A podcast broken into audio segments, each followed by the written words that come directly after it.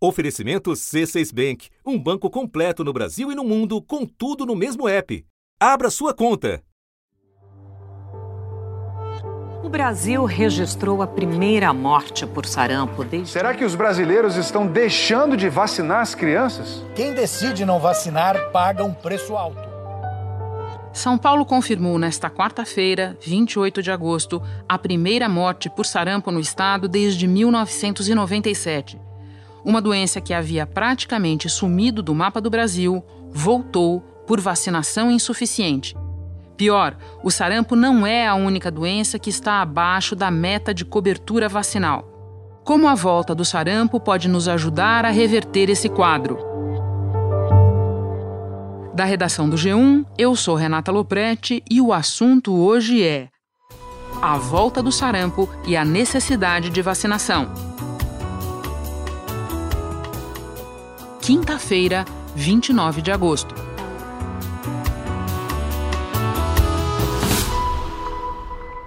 Para entender melhor o problema e identificar soluções, eu converso hoje com Helena Sato e Francisca Andrade, especialistas da área da saúde, e com outra especialista na área, a jornalista Fabiane Leite. Eu começo por Helena Sato, diretora de imunização da Secretaria de Saúde do Estado de São Paulo. Helena, no passado recente, o sarampo esteve no noticiário brasileiro pela via de Roraima, dos imigrantes venezuelanos que chegaram e de uma baixa cobertura vacinal na região norte do país. Agora, o centro das preocupações é São Paulo. O estado tem hoje 2.457 casos de sarampo, 66% deles aqui na cidade de São Paulo, ou seja, aqui tem 1.637 pessoas contaminadas pelo vírus do sarampo. É a mesma coisa? A gente deve falar num surto paulista, num surto nacional? Sim, Neste momento, é bem como você colocou, né? Nós tivemos sim a entrada de vírus em outros estados. Neste momento, nós estamos tendo casos de sarampo, não apenas no estado de São Paulo, mas neste momento com uma maior concentração na Grande São Paulo, mas temos sim casos de sarampo em outros estados do país, né? Num número menor de casos, mas temos estados como Rio de Janeiro, Pernambuco, né? E outros estados também da região Nordeste. Bom, a gente sabe também que o sarampo é uma doença que precisa de uma cobertura vacinal muito ampla, na casa dos 95%, para não é, causar nenhuma ameaça. Qual é então a relação entre a vacinação insuficiente e o aumento do número de casos? Bom, o que, que acontece? A recomendação do, do Ministério da Saúde é que as coberturas vacinais entre as crianças seja de pelo menos 95% no estado de São Paulo nesses últimos três anos. Não chegamos em 95%, mas chegamos em 90%. E o que eu quero só ressaltar em relação à sua pergunta, é, é, a entrada desse vírus, né, ela é, desse vírus aqui no estado de São Paulo e com aí ocorrendo em outros estados, é multifatorial. Sim, tem a ver com a queda das coberturas nos últimos três anos aqui no estado, no em, nos municípios paulistas, mas tem a ver também com a entrada de pessoas vindas de outros países, porque temos sarampo também em outros países. Só para lembrar, Helena, temos sarampo na Europa em números muito mais, ainda mais alarmantes do que a gente está vivendo aqui. Exatamente, exatamente. E hoje os vírus, né, existe todo um estudo laboratorial que identifica a origem de, de, desses vírus. Sim, sabemos da entrada desse vírus aqui no país vindo da Europa, não é? Nós tivemos a entrada do vírus vindo da Venezuela. Moradores de Pacaraima e índios da região cobraram providências do governo federal. Pediram desde o fechamento da fronteira ao controle mais rígido para a entrada de venezuelanos e até uma barreira sanitária para evitar o avanço de doenças. O sarampo, que já não existia mais, já teve até mortalidade que é o sarampo, quais os sintomas e qual o risco potencial da doença? Quem causa o sarampo é um vírus, é um vírus do sarampo. Não é? é importante esclarecermos né, que se, eh, as principais características de uma pessoa com sarampo. O que, que ocorrerá? Ela poderá ter febre, tosse e ou coriza e ou conjuntivite. Né? E terá um vermelho pelo corpo que a gente chama de exantema. Uma pessoa com sarampo né, eh, poderá ter cerca de 5 a 10% no máximo das pessoas com sarampo poderão evoluir com complicações como pneumonia e, mais raramente, manifestações neurológicas como encefalite. Helena, deixa eu aproveitar a tua presença conosco e tirar dúvidas que são de muitos dos que nos ouvem. Muita gente tem perguntado nos últimos dias se quem tem mais de 49 anos pode ser vacinado. Pode, pode sim ser vacinado. É, essa sua pergunta é importante porque a, a, a, temos uma certa diferença em relação às ações de vacinação com o Ministério da Saúde. Mas essa diferença não é uma discordância de modo nenhum, mas é em consideração as ações de vacinação. Então, resumindo, no estado de São Paulo, pessoas entre 1 a 29 anos de idade, é importante que tenham duas doses da vacina na carteira. Entre 30 a 59, uma dose já está suficiente. E 60 anos ou mais não precisam. No entanto, é importante esclarecermos que essa é uma ação de vacinação na rotina. Na ação de bloqueio, o que é o bloqueio? O bloqueio é uma ação de vacinação onde o município vai na casa ou no prédio, por exemplo, na suspeita de um caso de sarampo. E nessa situação, ele irá atualizar o esquema de vacinação. Quem tomou as duas doses deve tomar uma terceira? Quem tomou duas doses. Então vamos lá, nessa faixa etária de 1 a 29, por exemplo, né? Quem tem uhum. entre 1 a 29 anos de idade, né, não precisa tomar vacina. Mulheres grávidas, algum problema vacinar? Não vacinamos grávidas com vacinas de vírus vivo atenuado. E bebês? Os bebês, eh, no nosso esquema de vacinação, né, nacional, a primeira dose com um ano e a segunda dose com um ano e três meses. No entanto, considerando a circulação desse vírus no nosso país, estamos vacinando todas as crianças a partir dos seis meses de idade. Mas com a mensagem principal, é fundamental que as crianças que estão tomando a vacina com seis meses, é fundamental que retornem e tomem a vacina com um e um ano e três meses. Por quê? Porque a proteção aos seis meses da vacina não é de 95%, ela é um torno de 85, 80%. Então, é fundamental que essas crianças retornem para tomar vacina no calendário básico.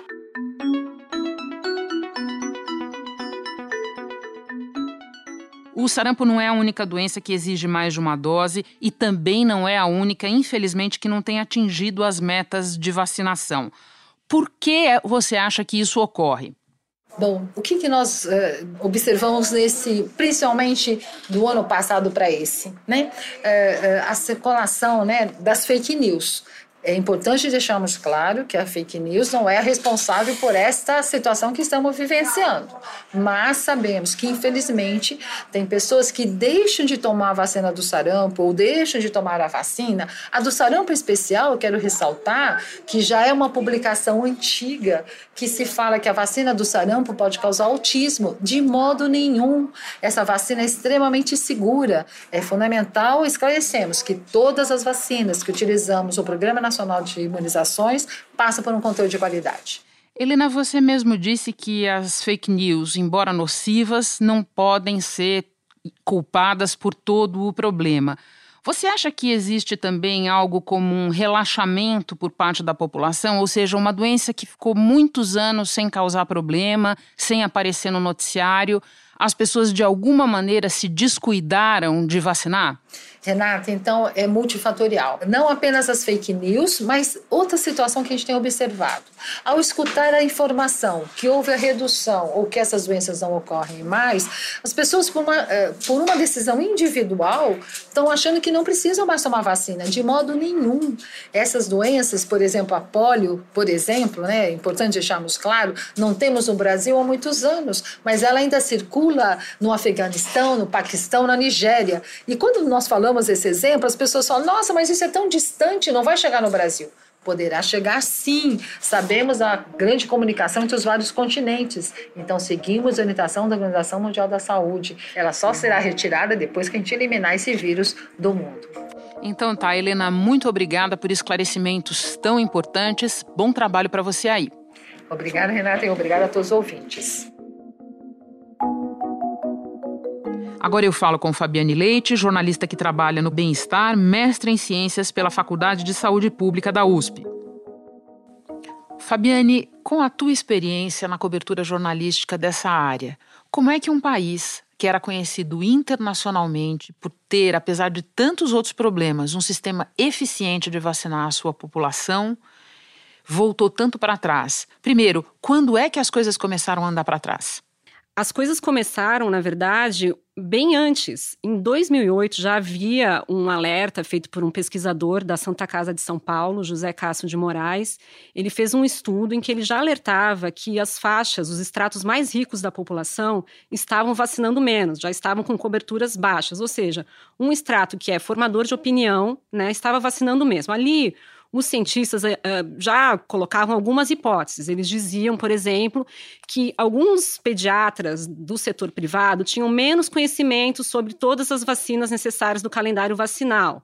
Alguns poderiam ter resistência a eh, algumas vacinas por efeitos colaterais ou por seguir linhas alternativas, né, da medicina a medicina tradicional. Na época, ele até foi um estudo que eu lembro que foi encomendado pelo Ministério da Saúde e começou a se pensar em estratégias. Mas, enfim, com todas as mudanças que a gente teve no Ministério, é, provavelmente não foi um estudo que levou a medidas muito enfáticas já naquele momento. E quando é que os números começaram a gritar, Fabiana? Então, eles começam a gritar aí realmente uh, em 2015 agora. O Brasil não atingiu a última meta de vacinação contra a polio e o sarampo começou a haver alertas até uh, das Nações Unidas, do Unicef, né? Mas a, o que a gente percebe antes disso é que em várias campanhas, não só dessas doenças que a gente está falando agora, do sarampo, por exemplo, mas, por exemplo, campanhas de vacinação contra a febre amarela, campanhas de vacinação da gripe, por exemplo, vinham já atingindo baixas coberturas, principalmente em grupos prioritários. Então, por exemplo, já há algum tempo que as campanhas anuais é, da gripe não conseguem vacinar todas as grávidas que deveriam ser vacinadas, né? Começa um quadro também de você ter alguns vírus entrando novamente no país ou reemergindo, né? No caso do vírus da febre amarela, ele reemergiu. É, foi um uma, uma epidemia é, totalmente avassaladora, né? O sarampo voltou provavelmente por causa da entrada de pessoas não vacinadas, né? Que no país, no país, né? E nos últimos anos você tem agora uma nova forma das pessoas se informarem e se comunicarem, né? Hoje você tem centenas de informações chegando para as pessoas sobre formas de prevenir ou que não são, como a gente sabe, né, fontes confiáveis. Então a gente também tem hoje um novo cenário de informação sobre saúde, né?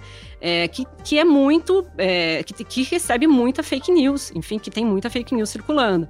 É, tudo isso contribui para esse cenário atual.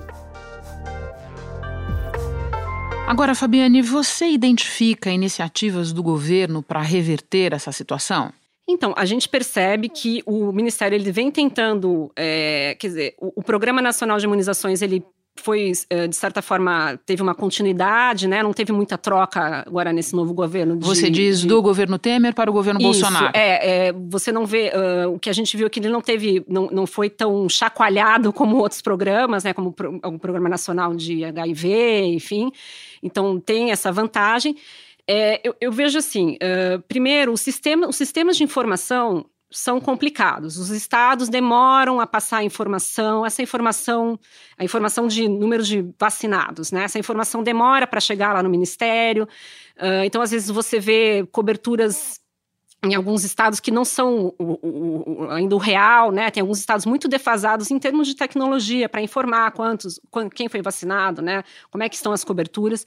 É, o Ministério tem feito, feito um esforço para combater as fake news, mas mesmo assim, é, cada vez mais o que se pensa na área de saúde é que as mensagens têm que ser muito direcionadas, né?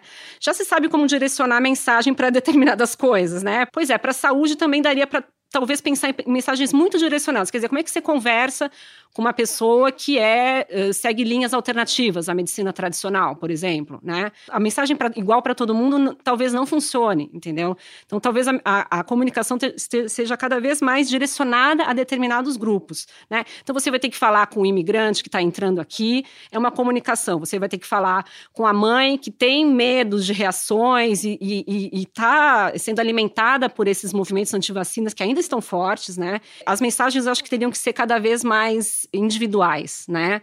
A campanha, claro, é, por necessidade tem que ter uma grande campanha, mas a gente grande tem que pensar alcance. em maneiras um grande alcance, mas tem que chegar nesses públicos resistentes. Por exemplo, quem não se vacina contra a febre amarela é o homem é, de meia idade é, geralmente que mora perto de área de mata, ou seja, gente que trabalha no campo, de alguma maneira, essa mensagem, você tem que se vacinar contra a febre amarela.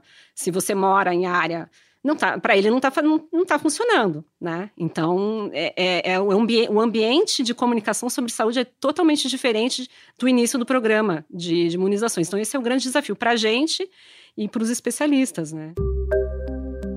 Estou aqui pensando que quem está nos ouvindo pode ajudar nesse esforço de disseminar a informação correta sobre a necessidade de, de vacinar.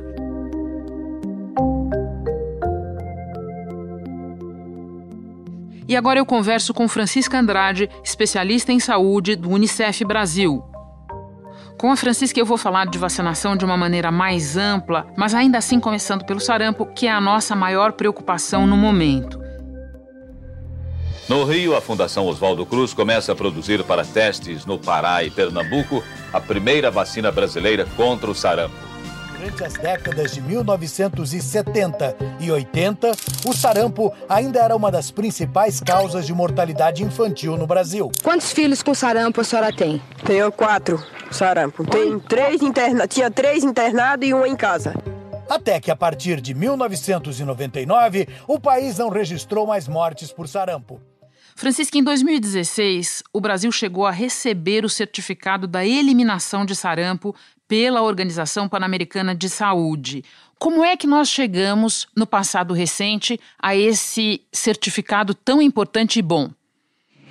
Então, o Brasil tem um dos programas de imunização mais conhecidos pelos sanitaristas, é o Programa Nacional de Imunização, que tem todo um processo de descentralização a partir do governo federal, nos estados, nos municípios, para a oferta de vacinas, com treinamento, com distribuição de vacinas, com acompanhamento. Então, por meio desse todo esse programa, por meio desse, do, do nosso sistema de saúde, nós conseguimos é, boas coberturas, conseguimos fazer o bloqueio dos casos e conseguimos receber o certificado. Então, programas inclusive como agente de saúde, toda a municipalização da saúde que aconteceu no Brasil, a descentralização, os financiamentos, nos levaram a atingir boas coberturas e controlar a doença. Sem nenhum caso desde julho do ano passado, o sarampo está eliminado do Brasil, segundo um comitê internacional. Caso de sarampo em fevereiro no Pará. Com isso, o vírus completou um ano de circulação no Brasil e o país vai perder o certificado de erradicação do sarampo emitido por um comitê internacional de especialistas. Agora, Francisca, vamos para o lado triste dessa história, que é que nós perdemos esse, esse certificado em fevereiro deste ano. Exatamente. É, outros países não tinham conseguido eliminar o sarampo. E com a globalização, nós temos um trânsito muito grande né, entre os países. Pessoas que vêm, pessoas que vão, turistas. E talvez, um, assim, uma, talvez tenha havido uma falha no próprio processo de vigilância epidemiológica, porque quando a gente recebe muitos estrangeiros, a gente tem que ter a preocupação se essas pessoas que estão chegando no nosso país não estão trazendo alguma doença. Para isso que existe, inclusive, equipes nos portos, nos aeroportos. E a outra questão muito importante é não deixar que as coberturas vacinais caiam. É, não existe assim uma, uma resposta muito oficial de por que, que a gente teve essa queda na vacinação, por que, que a gente teve esse, esse número de casos. A gente faz várias hipóteses, mas o certo é que talvez as pessoas, por não conhecerem a doença, nós temos, inclusive, novos médicos que nunca viram sarampo, porque depois que eles se formaram, não estava havendo caso de sarampo. Então, eles não tiveram contato com a doença. Até para você suspeitar, fazer logo o bloqueio, fazer logo, evitar que essa doença se espalhe, tem sido difícil à medida em que a gente tinha reduzido o número de casos e as pessoas um pouco que relaxaram. E muitas deixaram de vacinar. Tanto é que as coberturas vacinais caíram bastante a partir de 2013, o que levou a essa situação. E isso nós falamos, inclusive, até um pouco antes na nossa conversa sobre essa queda geral da cobertura vacinal. Agora, você mesmo disse que a globalização, o aumento do trânsito entre as populações ajuda a explicar isso também, porque há epidemias de sarampo, há aumento do número de casos em outras regiões do mundo. Eu mencionei aqui mais cedo na nossa conversa, na Europa, é, com populações de judeus ortodoxos, por isso também nos países bálticos, isso bate nos Estados Unidos. Como é que o Unicef vê essa questão é, de, do contágio é, entre as regiões onde as razões da volta volta da doença são tão diferentes? Exatamente, ó, 98 países é, registraram aumento de sarampo, de casos de sarampo entre 2017 e 2018. Inclusive países da Europa, os Estados Unidos mesmo, como você falava. Então, as razões são diferentes. O movimento anti-vacinas tem preocupado muito em alguns desses países, porque uma coisa é a África, onde há uma dificuldade para levar vacina para algumas comunidades remotas. O próprio financiamento da vacina não é só a vacina, tem que ter o vacinador, né, tem que ter os insumos, tem que ter a seringa. Então, tem, tem razões diferentes, por exemplo, nos países da África, muitas vezes as razões são econômicas. Em alguns outros países tem surgido esse movimento de vacinas que é muito prejudicial. Porque para uma vacina ser aprovada é um processo longo. Para um país incluir uma vacina no seu calendário oficial é outro processo. Então, essas pessoas que fazem esse movimento têm que entender que são cientistas, são profissionais muito responsáveis que aprovam essas vacinas e que aprovam a inclusão delas no calendário oficial. Então, essa é uma preocupação global, tanto do Unicef como da Organização Mundial da Saúde, empresas privadas que também financiam é, é, vacinas e a vacinação e treinamentos de profissionais, porque é importante para a gente garantir essa vacinação. Francisca, você acredita que o surto de sarampo pode acordar o Brasil para a necessidade de voltar a investir na sua cobertura vacinal? Com certeza. É, o Brasil tem essa característica de por ser uma, um, uma federação, quer dizer, nós temos é, estados, nós temos municípios, há muito compartilhamento de responsabilidades. Né? Então, com toda a descentralização, essa responsabilidade de vacinar foi para os municípios, mas os municípios não podem ficar sem o apoio do Estado, sem o apoio do governo federal. Então, tem que ter vacina suficiente, não é, não, nós não podemos admitir falta de vacina nas unidades de saúde, tem que ter pessoal treinado, tem que ter condições desse pessoal e tem que ter campanhas. Uma das preocupações, o Brasil realmente ficou famoso pelas campanhas de vacinação. As campanhas de vacinação do Brasil foram levadas para outros países como um exemplo bem sucedido. Vacinar pessoas em shopping, vacinar pessoas em supermercado, vacinar pessoas na rua, em lugares que não são unidades de saúde, foi uma inovação do Brasil.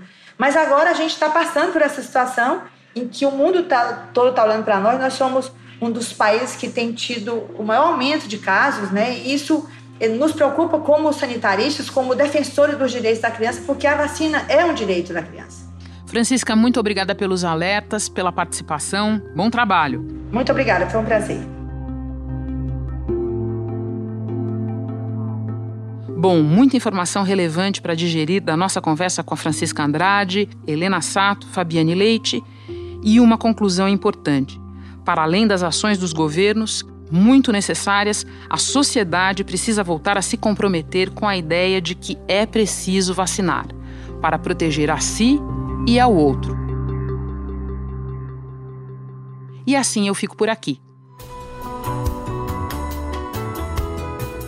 Até o próximo assunto.